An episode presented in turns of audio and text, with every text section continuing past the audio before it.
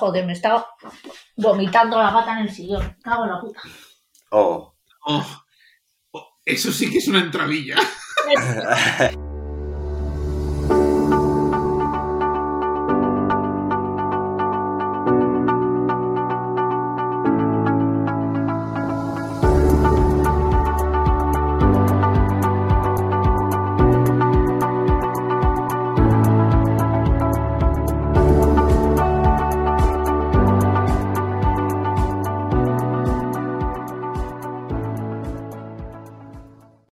chicos, hoy vamos a hablar de un tema muy interesante que nos, nos toca a todos, aunque es- está un poco silenciado, yo creo, ¿no? El que, ¿qué ocurre cuando, cuando a la persona a la que estamos tratando le pasa algo parecido a lo que nos pasa a nosotros, a lo que nos ha pasado?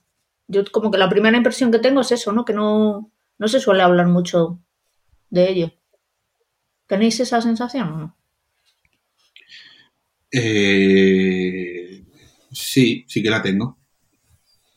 Sí que la tengo. O sea, entiendo que a todos los que estamos aquí les ha pasado eso, ¿no? Se ha visto reflejado en algo que le ha contado un paciente o que estabais tratando con un paciente. A mí cuando, claro. cuando propusiste el tema ya me pareció un marrón, o sea que debe ser que, que sí.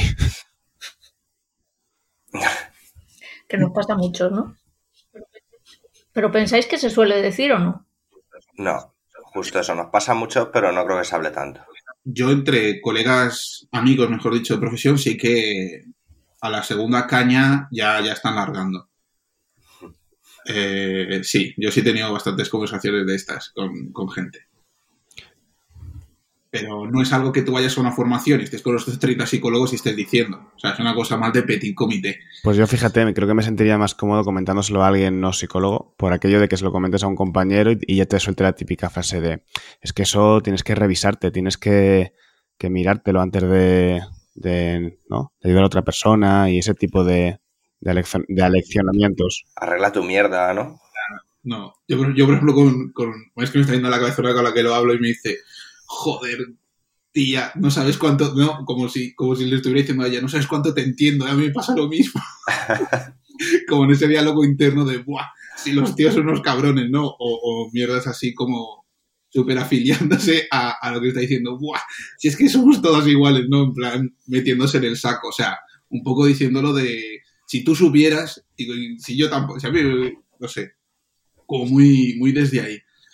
Pero No, vosotros tampoco. pensáis que se puede ayudar a una persona que, que tiene lo mismo que nosotros, que ha tenido el mismo problema o que está teniendo. Porque, bueno, yo creo que sí que hay una pequeña diferencia, ¿no? Una cosa es que te esté pasando a ti, por ejemplo, que te estés divorciando tú y, y tengas una persona que está divorciándose, y otra que te hayas divorciado y, y venga, o no sé, dependiendo. ¿Pensáis que se puede ayudar a una persona que, que tiene el mismo problema que nosotros? Sí, claro. Yo creo que sí. A ver, yo creo que esto es como todo, que al final es una pregunta muy general y cada situación pues tiene su particularidad. Pero yo también voy en la línea de que sí, a grandes rasgos, porque si no caemos otra vez en, en aquello de que la psicología es un trabajo personal, ¿no? Y no deja de ser una profesión que tú aprendes a desempeñar. Claro. Pero luego es verdad que a lo mejor hay situaciones específicas, pues por ejemplo, si tú te estás divorciando, a lo mejor no estás en el momento óptimo para trabajar con una persona que se está divorciando, ¿no? Por ejemplo. Hmm. Sí, yo creo también un poco eso, ¿no? Que si, que si lo consideramos una profesión, porque no va a poder ser posible, ¿no? Y luego también lo que decía el otro día Laila en el grupo, ¿no? El, el hashtag ese de ahora no te tocas en la prota, ¿no? Que, que, bueno, pues colocarnos en una posición un poquito de distancia y desde ahí ya poder actuar, pero al final es verdad que a lo mejor nos puede generar determinados riesgos, ¿no? Y beneficios. ¿Cuáles dirías que son esos riesgos o beneficios de, o sea, qué variables influyen a la hora de trabajar con personas con las que tú resuenas? Para mí el riesgo fundamental es que les tratemos como si fuésemos nosotros, o sea, como de alguna manera como lo que nosotros hemos hecho con nosotros o lo que nos está pasando, se lo traslademos y se lo proyectemos. Incluso una especie de, techo de cristal, ¿no? De, bueno, como nosotros no hemos podido llegar hasta aquí, pues hasta aquí es donde se puede, ¿no? Como si fuéramos el DSM, que yo digo a veces, ¿no? Oye, que, que, no te compares contigo, que tú no eres el DSM, compárate con el DSM, que es lo más objetivo, ¿no? Yo creo que efectivamente uno de los problemas puede ser perder la objetividad porque al final uh, terminar cubriendo como tu propia necesidad, ¿no? Y puede que la situación sea la misma, pero, pero la necesidad no. Es decir, puede que me esté divorciando, pero es que a lo mejor mi mujer no es igual que la tuya, o yo tengo hijos y tú no. O simplemente en lo personal y en lo psicológico yo tengo unas herramientas, una forma de ser, una personalidad diferente a la tuya y, y las herramientas que yo tengo para gestionar esta situación es diferente, por mucho que la situación sea la misma. Entonces, de forma más o menos consciente, acabar llevando a la persona a cubrir mis necesidades, porque la situación era la misma y no las suyas, pues eso lo veo un gran problema. Sí, yo, yo he pensado lo mismo, que al final intentes acabar aplicando las cosas que tú crees que a ti te funcionan a la otra persona, ¿no? Y lo que dice Carmen también, que si... De hecho, es que hubo una pregunta cuando lo hicimos en Instagram que decía, no me acuerdo cómo, cómo era formulada, ¿no? Pero una chica dijo...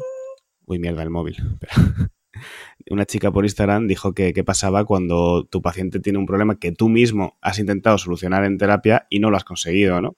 Entonces eso al final es como, como Sí, una es especie de indefensión. Te encuentras al paciente, tú no confías en que haya solución para eso y lo que decía Carmen un poco del techo de cristal. ¿Os ha pasado eso alguna vez? ¿Ten- ¿Tenéis algún problema no resuelto? ¿O Yo estoy uno? Si te apuras alguno, te puedo sacar, sí. O sea, Pero apurando mucho, ¿no? Claro, o sea, me tengo, tengo que pensarlo un rato, pero sí, sí, si me pongo a pensarlo, te puedo sacar alguno. Sí que tiene que ser no. raro, ¿no? Perdona, David. Dale, No, dale. no, no, que, que eso, que vosotros no, ¿no? Que lo tenéis todo resuelto en sesión. Sí, sí. Todo. Yo soy de las de que hay que hacer terapia toda la vida. ¿Qué pensáis de eso? ¿Qué pensáis de eso? ¿Hay que, hay que hacer terapia antes de ser terapeuta? Eh, antes o durante. Eh, pero no, no viene mal. Yo sí lo recomiendo. Pero como imperativo, es decir, ¿tú crees que hay, hay quien defiende la postura de que un terapeuta que no ha hecho terapia no, no está preparado? No sé si preparado es la palabra, pero yo creo que sí ah, se debería hacer. Incluso en, o sea, no te voy a decir a nivel formativo en la carrera, que no estaría mal que se pasara algún tipo de evaluación para las personas que quieren ser psicólogos, pero es verdad que no todo el mundo quiere ser psicólogo clínico. Y a lo mejor para yo, no sé, trabajar en recursos humanos o trabajar en otras especialidades o haciendo investigación, pues no es tan necesario. Pero en esta rama de la psicología quizás sí. Yo sí lo, lo tendría bastante en cuenta, la verdad. Os lo recomiendo bastante. Yo recuerdo una vez que me llegó un chico a, a consulta y decía, yo vengo a hacer terapia. Y le dije, bueno, ¿y, y qué, sobre qué quieres trabajar o qué quieres hacer? Y dice, no, yo es que soy psicólogo y, y creo que tengo que hacer terapia antes de, de ejercer, ¿no? Ya, pero ¿sobre qué quieres trabajar? Sí. No, yo vengo a hacer terapia. Claro, es que son algunos modelos está como muy de moda, ¿no? El, que tienen que pasar procesos y estar como revisando determinadas cosas de sí mismo, que no sé yo. O sea, yo creo que si tenemos un problema es, es necesario, ¿no? Es que, ¿qué, te pasa a ti si, si tú eres psicólogo y tienes un problema y no vas a un psicólogo, ¿no? No sé, es un poco contradictorio, ¿no?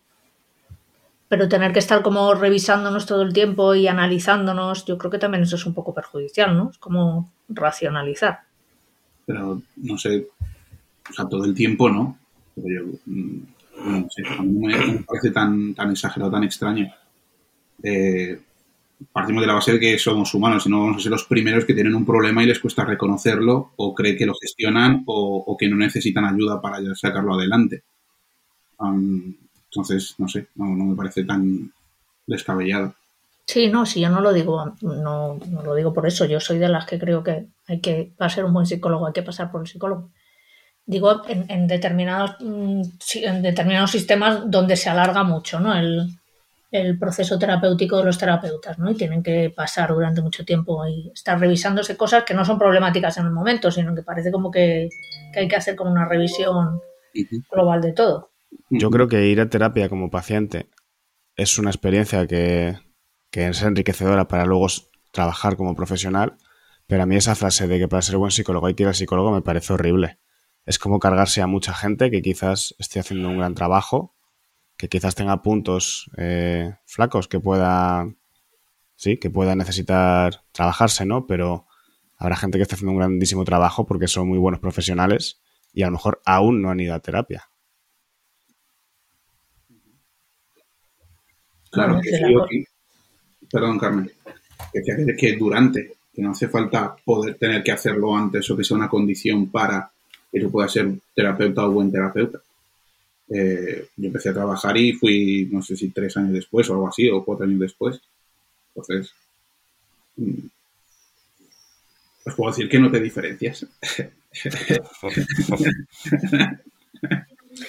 ¿Clínicamente significativas o no? Clínicamente eso... Solo tienen que decir los demás, ¿no? Exactamente. Ah, pues a mí no me parece, no sé, dices que te parece una frase horrible, pero, pero de verdad yo creo que es algo necesario, el, ponerte en el otro lado de la silla. El saber cómo te sientes cuando te preguntan, el cómo la incomodidad que puedes tener, la vergüenza que te puede con, no sé, que te puede dar, ¿no? Cuando es total, total, es, una forma de, vamos, creo que, es, muy, potente, pero también es, me parece que es condenar a todo el que no haya hecho, a todo terapeuta que no haya ido al psicólogo como si no estuviera a la altura y bueno, es una cosa que te puede aportar muchas otras cosas positivas, como lo es supervisar casos, como lo es formarte mucho en otra área de la psicología, como a ver, no sé, como muchas otras cosas. Pero no, no es, no es condenar, es, les invitamos. La frase es un poco condenadora, ¿eh? Con, amor, y con cariño a que... Bueno, de hecho, hay sitios que lo, que lo exigen, centros que lo exigen para, para que tú em, postules para un puesto. y, también, hay personas que dicen que si tú no has experimentado un problema en tus propias carnes no puedes tratarlo, no puedes llegar a entenderlo.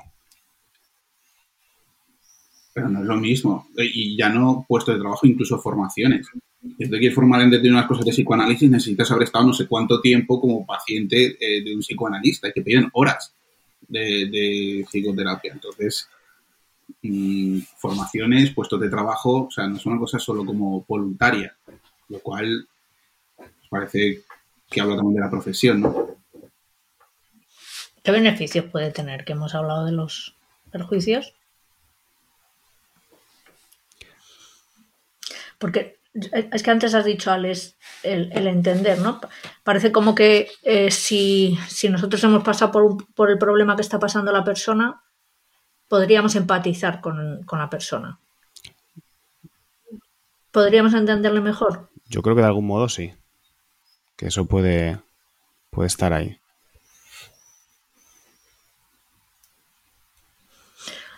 Yo no sé si, no sé si utilizaría la palabra empatizar, porque cuando, cuando hablamos de empatizar se supone que lo que le vamos a dar al otro es lo que el otro necesita, con lo cual no es lo que necesitamos nosotros, ¿no? Pero sí que por lo menos está, podemos ir un poco por delante, ¿no? O sea, sabemos más o menos qué es lo que puede pasar. Sobre todo también cuando se ha salido de la situación, ¿no? Cuando sea que, perdón cuando se ha salido de la situación, pues como que de alguna forma tú tienes ya ahí un final que lo conoces, ¿no? Que, que, te resuena y que igual que si no has, si has hecho terapia y no te ha funcionado y parece que como hay un techo de cristal, pues, pues si has salido de la situación tienes como un final al que tirar también, ¿no? Que entiendo que puede ser más motivante. Es que es lo, es lo, que habéis dicho. Yo creo que por un lado ese sesgo puede estar ahí, de tú has salido y, y cómo tú has salido lo intentes replicar en el otro, pero por otro lado también, pues al final conocerlo de manera tan cercana, pues hace que, no sé, a mí se me parece un poco también a cuando trabajas con un mismo tipo de caso, que llevas mucho tiempo trabajando con un mismo tipo de caso, que ya sabes como un poco por dónde va a salir, pues algo así también.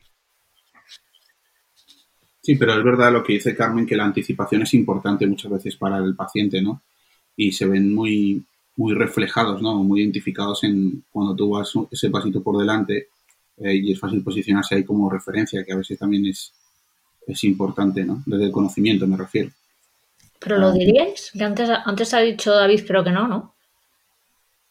O sea, imaginaros que habéis pasado una depresión. ¿Vosotros le diríais al paciente que vosotros habéis pasado una depresión y os habéis medicado? Uf. Vivan las autorrevelaciones, Cristian. Vaya cara que estás poniendo. Pues eh, Además, un compañero de la escuela también hacía esa pregunta en, redes. ¿Dónde están los límites de...? Yo creo que se lo diría si es procedente con la terapia. Si decirle a un paciente que yo considero que se tiene que medicar, que yo no me mediqué, le va a desanimar a hacerlo, ni de coña se lo diría. Claro, pero, pero tú imagínate, has tenido una depresión, te has medicado, ¿lo contamos o no? Pues yo creo que depende, la verdad. ¿Y por qué depende? Pues para empezar, porque yo por norma en terapia no, no, no es un espacio para mí. Si en la propia dinámica de la, de la terapia o en el vínculo procede, no creo que no tendría problema en contárselo. Seguramente a lo mejor otro trastorno psicológico sí me costaría más. Del tipo. No sé, pues mm, sí, hay, hay trastornos mentales que tienen un, un mayor estigma asociado que la depresión. claro.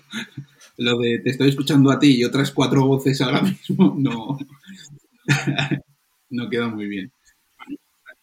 A mí me costaría, Carmen. Me gustaría bastante. Y eso que ahora lo estoy ejercitando mucho. Pero creo que sí que tiene que haber un límite, ¿no?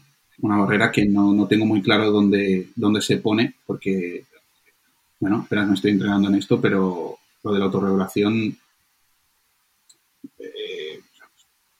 o sea, no sé. Esto, um, que hay muchas personas que también lo utilizan como, sí, hazlo porque yo también, o sea, no porque yo también lo hice, pero como, como yo lo hice, entonces no, no hay problema. Y como si eso fuera el motor también o el impulso para que la otra persona termine. Yo estuve deprimido y tomé medicación, así que puedes tomarla tú también. Es como, hay gente que es como, como si eso validara al otro de alguna manera siempre o fuera la, la, piedra de, de giro, ¿sabes? A ver, pre- pregunta de abogado del diablo, pero eso no es el referente.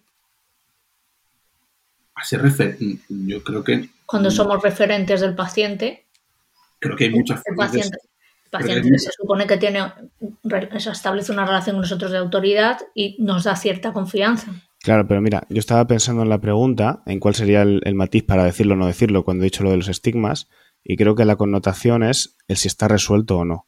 Una depresión, tú puedes haber pasado por ella y haberla resuelto. Hay otros problemas que parece que son más estructurales, si lo queremos decir así. Y, y- y al final todas las personas tenemos el prejuicio de que si una persona te está intentando ayudar con algo que él no ha resuelto, no te va a poder ayudar. Estás boicoteando la confianza también. Claro, es que esa es la sensación que yo tengo, que nosotros hablamos por un lado de que nos parece que puede tener unas ventajas, unos inconvenientes, que vamos por delante, pero todo eso es como teoría. Pero luego a la hora de la práctica ya nos sentamos en la mesa y todos callados.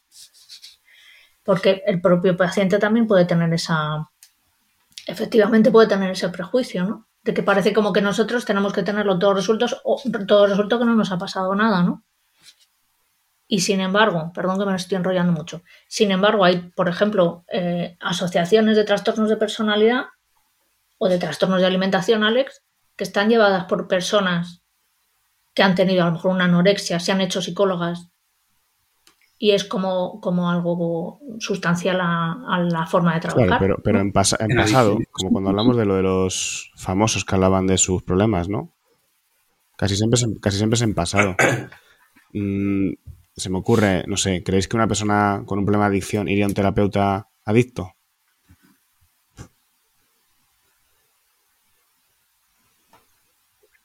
No, o que la autorrevelación de ese terapeuta adicto va a ser funcional para la terapia. Pues ahí es donde puede que esté el kit de la cuestión, ¿no? Porque es lo que estábamos hablando al final, bueno, lo que siempre hablamos, ¿no? Que las cosas en terapia tienen que ver con la función, con cada persona, ¿no? A lo mejor a una persona no le viene bien saberlo y a otra persona le viene bien.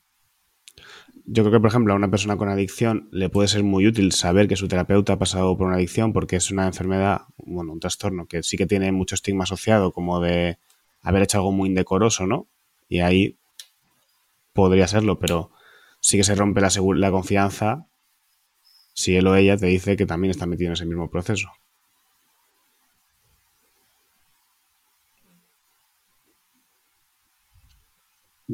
No sé. ¿Vosotros iríais a un terapeuta con un problema sin resolver? Pero es que todos los terapeutas tenemos problemas sin resolver, Eso ya ocurre. Otra cosa es que sepamos cuáles son. Ya, la verdad es que la pregunta sea así un poco, un poco, general. No creo que se anuncien como pues tengo esto sin resolver, llámame. Eh, mira, a lo mejor puede, ser un nicho, ¿no? Soy conductual y llevo deprimido. un terapeuta que. un terapeuta que en Instagram habla de sus de sus problemas de salud mental, ¿no?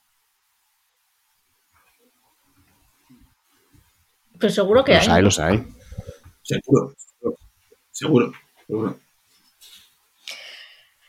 Bueno, os paso otra pregunta. ¿Hay algún, algún tipo de problema que vosotros no trabajaríais porque eh, os ha ocurrido a vosotros? Con no sé si me he explicado.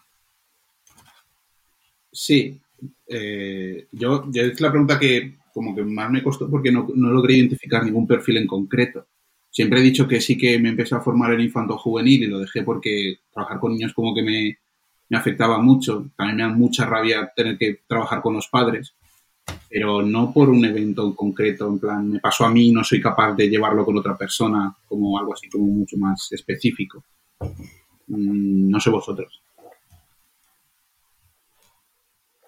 Yo estoy con Cristian. Eh, voy más en onda de perfiles o, casos que me generan rechazo, pero no tiene que ver exactamente con que yo me identifique con el problema. O sea, rechazo por el tipo de problema de la persona.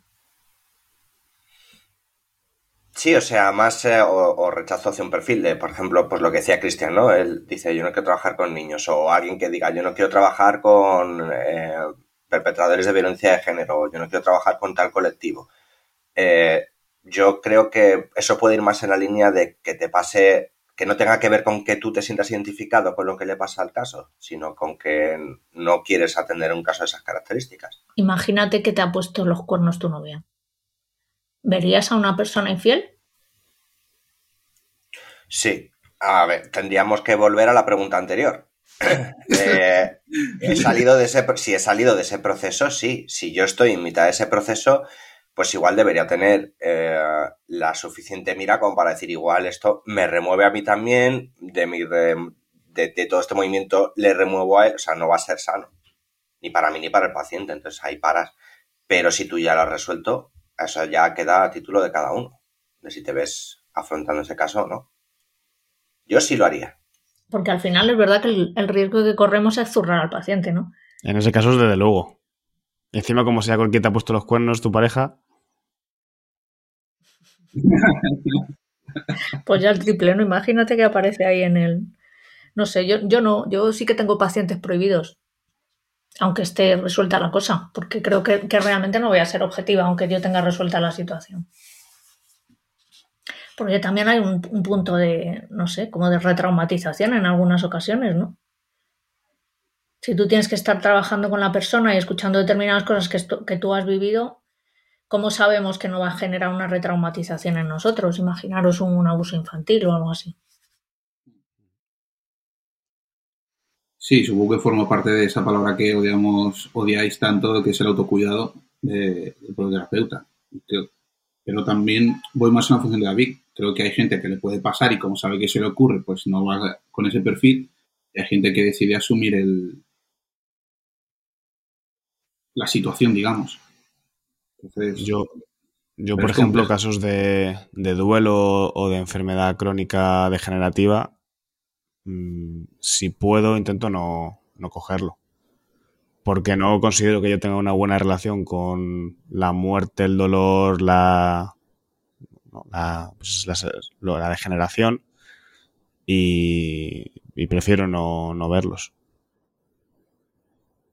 Qué interesante eso. Yo el duelo sí, no tengo problema, pero es verdad que lo de degenerativo, es verdad que no, he tenido muchos casos, pero me cuesta también. No, no me siento que funcione muy bien ahí.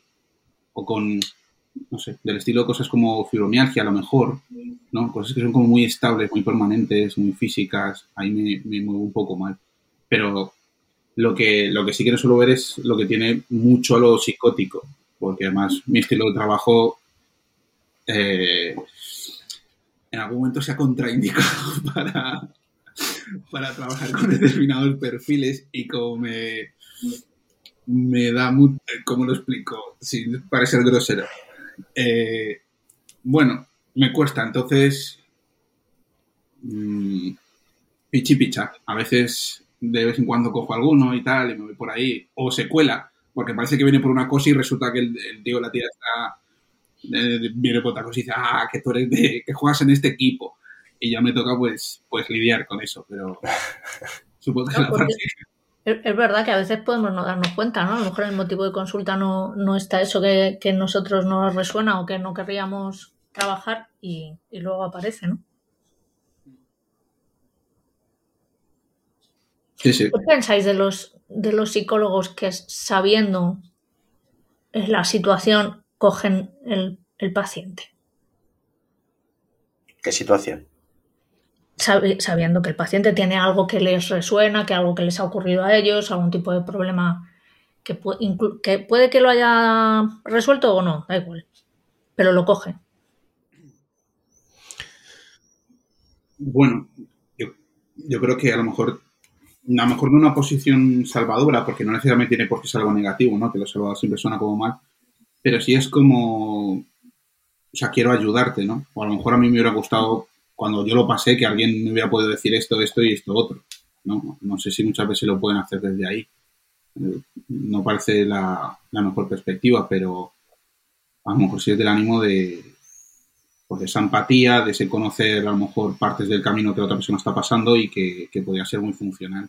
Insisto que ahí es con- cuando el paciente se ve como tan reconocido, creo que, que se adhiere mucho a, la terapia, en el, en el sentido, en el buen sentido. Yo no sé si tú ibas por ahí, Carmen, pero yo creo que lo de que puedes decir que no a pacientes, eso es una cosa que vas incorporando con el paso del tiempo. Yo al principio, cuando empecé a ejercer, por ejemplo, era, a mí duelo no me va bien, da igual, pues me aguanto, me, me miro yo y tengo que encontrar la manera de ayudar. Y con el paso del tiempo, Vale, sí, bueno, iba más bien por ahí, pero ¿y por qué hacías no eso? lo sé, la verdad, no tengo ni idea. Creo que, vamos, mi sensación es que no es una cosa sola mía, que en general, cuando salimos de la, de la carrera, salimos un poco con ese esquema de que tenemos que poder ayudar a todo el mundo, de que el trabajo está en nosotros. Si, él- si nos rechina algo del, otro, en vez de decirle al otro que no, somos nosotros los que nos tenemos que, nos tenemos que hacer mirar, tenemos que ir a terapia para poder ayudar a esa persona, tenemos que hacer una serie de cosas y luego ya con el tiempo, pues ya estás un poco más harto y dices simplemente pues que no. Yo creo que no, es una cuestión de harto, pero creo que es muy buen punto, Alex. Creo que la cuestión es que nuestra idea de lo que es la profesión va evolucionando también, a medida que nosotros evolucionamos como profesionales. Eso es un hecho. Entonces, antes estamos hablando de una frase con la que pudiéramos cerrar, ¿sabes? Y, y hay cosas que no te cuentan en la carrera. Que creo que son de las que precisamente hablamos aquí. Y esto es una de ellas. O sea, lo que tú crees que es esto cuando, cuando empiezas es muy diferente a cuando han pasado 5 o 10 años. Ah, entonces, bueno, me parece buen, buen punto. Sí, yo creo que también es una cuestión de la concepción del, del propio psicólogo de qué es ser profesional, ¿no? Aparte de la evolución de con el tiempo, ¿no? Y nos vamos dando cuenta es, es que hay terapeutas que se ven a sí mismos de una manera como muy salvadora, ¿no? Y como muy, no sé, como haciendo un trabajo como muy costoso y muy y muy de, de héroe o de heroína, por decirlo de alguna forma, de hacerse cargo, ¿no? Masterizador, ¿no? Muy, Muy codependiente. dejarse la piel y todo, todo eso, ¿no? Pero a lo mejor pasa no solo en la psicología, que parece que lo circunscribimos, sino que en general en ámbitos de la salud, ¿no? Los médicos a lo mejor muchas veces se pueden poner ahí también, imagino. ¿no? Por poner un ejemplo. Sí, supongo que sí. Sí, pero en la psicología yo eso lo detecto bastante ¿eh? también. Esa, lo que decía antes, así que lo he metido de hurtadilla, es lo de codependiente. Lo de nosotros con mucha tolerancia como a- al sufrimiento, a aguantar lo que venga, pero también como todo, todo colocado sobre el otro, sobre el paciente.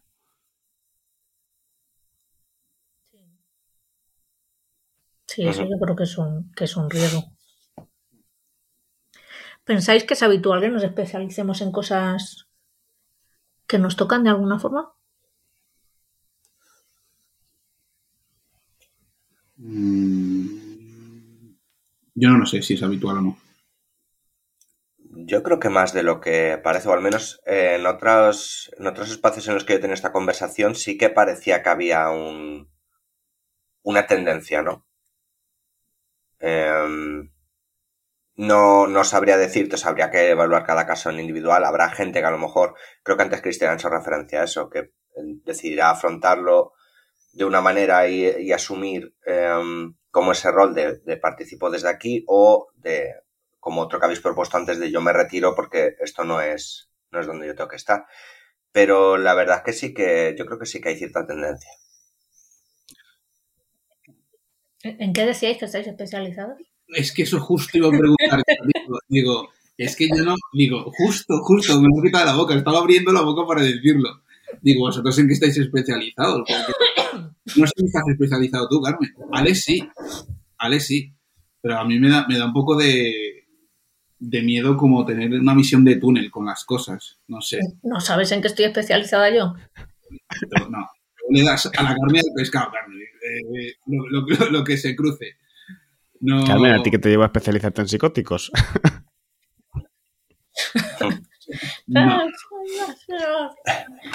Unos amigos que tengo aquí al lado. No, sé, si, no sé si tanto especializarse con un cartel luminoso grande, pero cuando yo hice la pregunta era un poco que al final, no sé, no sé cuántos pacientes habréis visto, pues igual 200, 300 en vuestra vida profesional, ¿no? Bueno, cambia mucho más. Pero a base de verlos, no, no vas viendo pues que algunos casos se te dan mejor, que te gustan más, que quieres tirar más por ahí, que otros no los aguantas. Un poco eso. Lo que pasa es que también o sea, que llamamos especializarse, porque trastorno mental grave o TCA, vale, pero no es lo mismo decir, no, yo estoy empezando a trabajar la anorexia, estoy empezando a trabajar la bulimia, ¿no? O adicciones, o cosas como más concretas, no, esquizofrénicos, ¿no? Es como, ¿hasta dónde llega? Ansiedad, estoy empezando a trabajar la depresión. Es como, no sé, a mí me. Hombre, yo entiendo que sí que es verdad que a lo mejor, pues, ansiedad o depresión o un problema de adicciones de cualquier tipo, que no tiene que ser adicción a la heroína o, lo que sea, ¿no? Son problemas que más o menos todas las personas podemos tener a lo largo de nuestro recorrido vital, ¿no? Sí que una psicosis o un trastorno bipolar o, una depresión crónica, pues no, a ver, yo en mi caso, yo creo que fue por porque los veía tan abandonadillos como que me producía mucha curiosidad también conocer cómo funciona el sistema, ¿no? Porque cuando yo estudié, esto ya lo he dicho alguna vez, ¿no? Los trastornos de personalidad no se trataban desde la psicología, los psicóticos tampoco se trataban, se metían en el manicomio. O sea, todo, todo este tipo de problemas estaban como un poco abandonados, ¿no? Debe de ser que soy un poco... Porque la gente se, se le escondía el problema y tú a torear. Claro, en el momento en que tú ves que alguien se acojona y que no, mira, me remango y al, barro. Y voy para allá, ¿no? Exactamente. Es verdad que la parte bipolar, pues seguramente tiene que ver con mi padre, porque bueno, pues ahí he tenido máster en, bipolaridad durante 48 años, pero el, resto de problemáticas yo creo que ha sido un poco desde ahí, ¿no? Desde ver que es como, joder, joder, que nadie se encarga de esta gente. A lo mejor ahí es lo que me toca a mí, que he sido una persona que nadie se ha encargado de mí. no he tenido que valerme por mí mismo. Tú, Alex, por ejemplo, ¿por qué, decidiste meterte con el TCA? Pues se dieron muchas, muchas cosas, la verdad. Yo empecé yendo al, Nutri.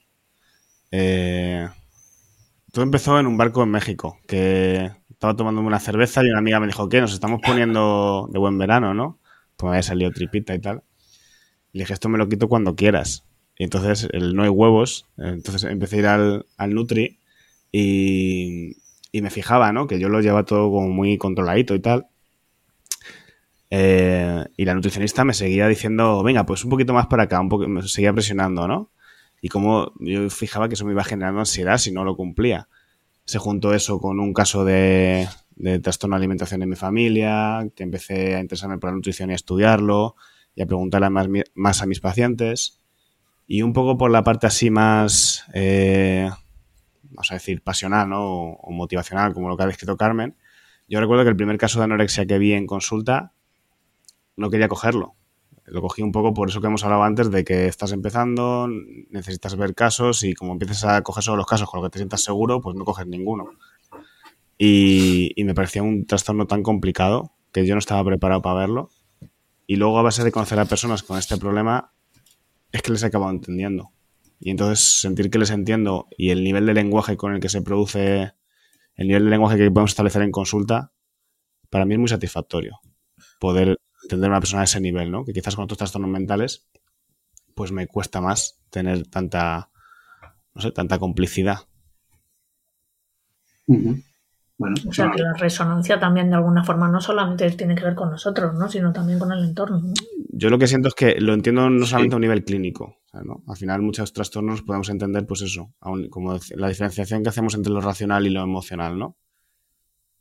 Y, y esto es como que me cuesta menos verlos, verlos claro y también es una forma para mí de protegerme porque son casos que al final tienes más claros y tienes más sensación de control, más sensación de poder ayudar, que también es una de las cosas por las que yo creo que te vas especializando, ¿no? No sé vosotros, pero por lo que tú vas viendo que se te da bien. Mm. Claro. David pone cara de, de no tenerlo claro. ¿qué nos cuentas, David? No, estaba pensando en, en que al final entonces la respuesta es un poco sí, ¿no? Porque los ejemplos que habéis puesto, pues al final vuestro contexto o vuestras experiencias os han ido conduciendo un poco hasta ahí. Pero a ti. Eh, yo estaba pensando cuando Alex eh, contaba, contaba por qué se especializó en esto, estaba pensando en por qué me especialicé yo y parece que hay un patrón que yo creo que debería hacer caso a vuestro consejo y revisarlo en terapia lo antes posible. Hay un patrón que, que me lleva a hacer justo lo contrario de lo que dije que no iba a hacer. Es decir, yo cuando entré en psicología dije que no quería ser clínico. Cuando me decidí por ser clínico lo dije es no quiero ver eh, infanto juvenil, no quiero ver a los niños ni en pintura y me acabé especializando en ello de alguna manera. Entonces, eh, no lo sé, supongo que necesitaría que alguien me dé respuesta por qué hago eso. Un poquito oposicionista. Sí, parece, ¿no? Me siento identificado con, con los oposicionistas, es verdad, con, con el desafío. Habría que preguntarle a tus padres, ¿no? Fuiste un poquito tocapelotas. Eh, sí, de- sí. Yo creo que si les preguntamos, eh, dirían que sí, que fue un poco tocapelotas. Creo que en general, le preguntes a quien le preguntes de mi entorno, te diría respuestas Te puedes parecidas. especializar en trastorno negativista desafiante. Sí. Sí, sí. Lo que pasa es que como, como en esos trastornos casi siempre trabajas con los padres, eso ya me gusta menos. Por mayor oposición que esa, Ya te digo. Al final, entonces, tiene razón la gente que piensa que nos metemos a psicólogos porque tenemos que solucionar nuestras cositas. Yo ahí creo que es un porcentaje bastante amplio, pero creo que también caben otras cosas. Eh, y una de ellas es, por ejemplo, lo que está diciendo antes Alex, me parece muy interesante. No solo una cuestión de por qué empiezas, sino qué sostiene el interés, ¿no? Y que te sigas especializando. Al final, una cosa que te llamó la atención, que te gustó, te sentías bien. O sea, es una cosa que, que, te, que te anima. O sea, te resuena en, lo positivo. No solo que quieras cubrir algo anterior, ¿no? Eh, a mí, por ejemplo, trabajar con, con la imagen, con lo simbólico, es una cosa que me gusta y que tengo que elegir muy bien cuándo lo hago, pero me llama mucho, ¿sabes? Eh, toda la parte del inconsciente, entonces me flipa. O Jung, es, nadie, nadie lee a Jung, pero a mí me parece una, una barbaridad ese tío. Entonces, claro, no son cosas que tú puedas ir por ahí comentando en voz alta porque te quitan el carnet. Pero, Lo ¿Tienes vamos a libro decir en un podcast. Podemos, podemos traer, un- si tienes el libro rojo, lo traes un día y hacemos ahí unas lecturas como de la Biblia. Lo tengo, lo tengo aquí. ¿Lo tienes ahí en inglés o en castellano? En, está en castellano, está en castellano. Está en castellano. Pero que, es decir, que hay algo en, en lo que tú vas descubriendo de la profesión, como decíamos antes, que también es motivante. Hostia, que cómo mola esto. Guapo. Y pasa cuando, cuando empiezas a hacer formaciones, por ejemplo, eh, eh, yo me he estrenado este año, te pones a leer cosas que ya sabías o, a profundizar en temas y es como, hostia, sigo aprendiendo, qué interesante esto, qué tal, independientemente de que lo tenga alguien de tu familia, lo tengas tú o lo que sea, ¿no? O sea, hay una parte ahí que a mí me, es muy reveladora y me, me gusta mucho seguir incorporando. Pero entonces no, no, no nos apuntamos a psicología, como diría mi hijo. No me apunto a psicología por, porque yo tenga un problema. No, No, no, no, estudiamos la carrera porque queramos resolver nuestros problemas. Es que a mí esa frase además me da un poco de rabia porque parece despectiva.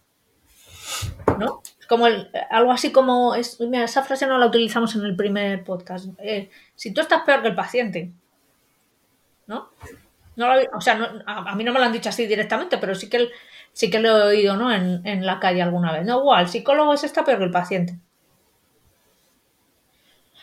Supongo que de ahí viene un poco la idea, ¿no? De que estudiamos para resolver nuestras cosas. Yo la verdad es que no me siento nada cerca de esa frase, o sea, no me siento que esa fuera la, la motivación. Yo tampoco, pero bueno, perdón. No, no era eso. O sea, yo creo que hay mucha gente que sí va un poco desde ahí. Lo que pasa es que si tú vas a empezar a estudiar psicología o tienes 17 años o 18, a lo mejor todavía no sabes qué te pasa. O sea, es más un proceso como de descubrimiento.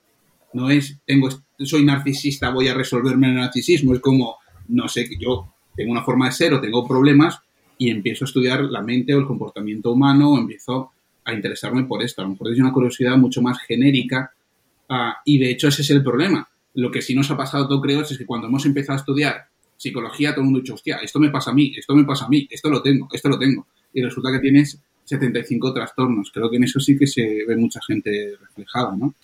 El síndrome del estudiante de medicina, es eso, ¿no?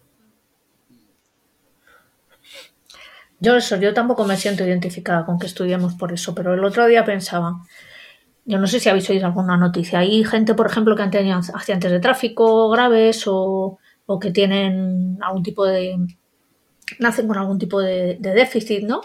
Que se hacen ingenieros y, y, de pronto desarrollan una prótesis de no sé qué leches que les permite hacer deporte o cosas así. Coño, esa persona se ha puesto a estudiar porque tiene un problema y ha conseguido resolverlo. En, como hablaríamos o como hablan en las noticias de esas personas, como si fueran héroes, poco menos, ¿no?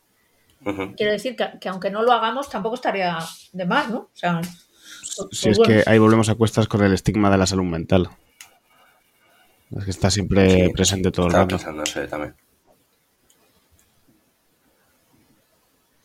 Pues nada, terminamos con el estigma de la, de la salud mental. Eh, bueno, se ha concluido entonces que, como siempre, depende si se podría trabajar con pacientes que les pasan cosas que te han pasado a ti y que, y que te resuenan. Nos mojamos poco los psicólogos, ¿eh? Que lo más importante es no pegarlos. es ese criterio. Si, si, tú ves que vas a pegar al paciente, no le cojas. si ves que le vas a ayudar, entonces sí. Y que, y que si eres psicólogo y no vas al terapeuta. no, eso no lo digas que Ale no está. Perdona, que es que estaba me falta un momento que ha dicho.